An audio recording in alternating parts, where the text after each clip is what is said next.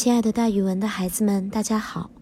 我呢，就是那个爱讲故事、爱到了自己都姓蒋的蒋楠老师。今天我要给大家讲的成语故事叫做“马首是瞻”。瞻是往前或者向上看。这个成语的意思是看着我码头的方向，决定进退，比喻追随某个人的行动。战国的时候。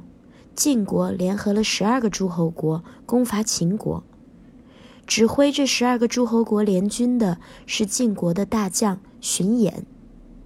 荀偃原以为十二国联军攻秦，秦军一定会惊慌失措，不料秦军已经得知联军心不齐，士气不振，所以并不怕他们，也没有打算退兵求和。荀偃没有办法。只好准备打仗了。他向全军宣布说：“明天早晨鸡一叫，就要开始驾马套车出发。各军都要填平水井，拆掉炉灶。作战的时候，全军将士都要看我的码头来决定行动的方向。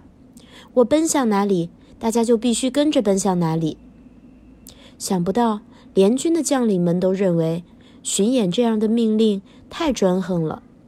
他们反感地说：“晋国从未下过这样的死命令，为什么要听他的？”好，我决定了，他的码头向西，我就偏要向东。这些联军将领的副手们也说：“将领是我们的头，我听他的，不听巡演的。”于是也率领自己的队伍朝东而去。这样一来，巡演的话没人听，全军上下顿时乱成一团。巡演失去了大家的支持，仰天叹道：“唉，既然下的命令不能执行，那就不会有取胜的希望。这样一打起来，肯定让秦军得到不少的好处。这仗可不能打了。”于是最后他只好无奈地下令将全军撤回去。所以将领的码头朝哪边，大家的码头就要朝哪边；将领奔向哪里。大家就要奔向哪里，这就叫做马首是瞻。好了，孩子们，今天的成语故事就给大家讲到这儿，蒋老师跟大家明天见哦。